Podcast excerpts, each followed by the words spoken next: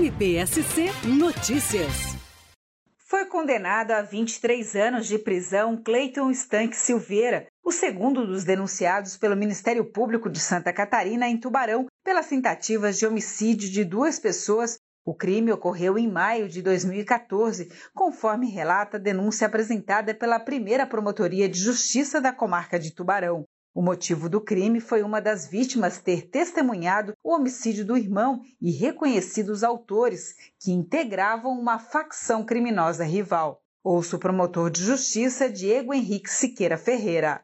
O município de Tubarão, no início de dezembro agora de 2021, condenou pelo crime de homicídio qualificado, especificamente duas tentativas de homicídio, qualificadas tanto pelo motivo fútil quanto pela emboscada, envolvendo situações de crime organizado e tráfico de drogas. O primeiro corréu já teria sido condenado em janeiro deste ano e o segundo corréu agora em dezembro deste ano. Isso é uma resposta a uma conduta perpetrada por tais indivíduos que efetuaram 29 disparos nas duas vítimas e não acertaram nenhum deles. Quatro desses disparos, porém, atingiram um dos próprios coautores. A população de Tubarão, cansada pelo tráfico de drogas, pelo crime organizado, deu uma resposta, como se fosse um basta a essa situação que não é admitida aqui no município.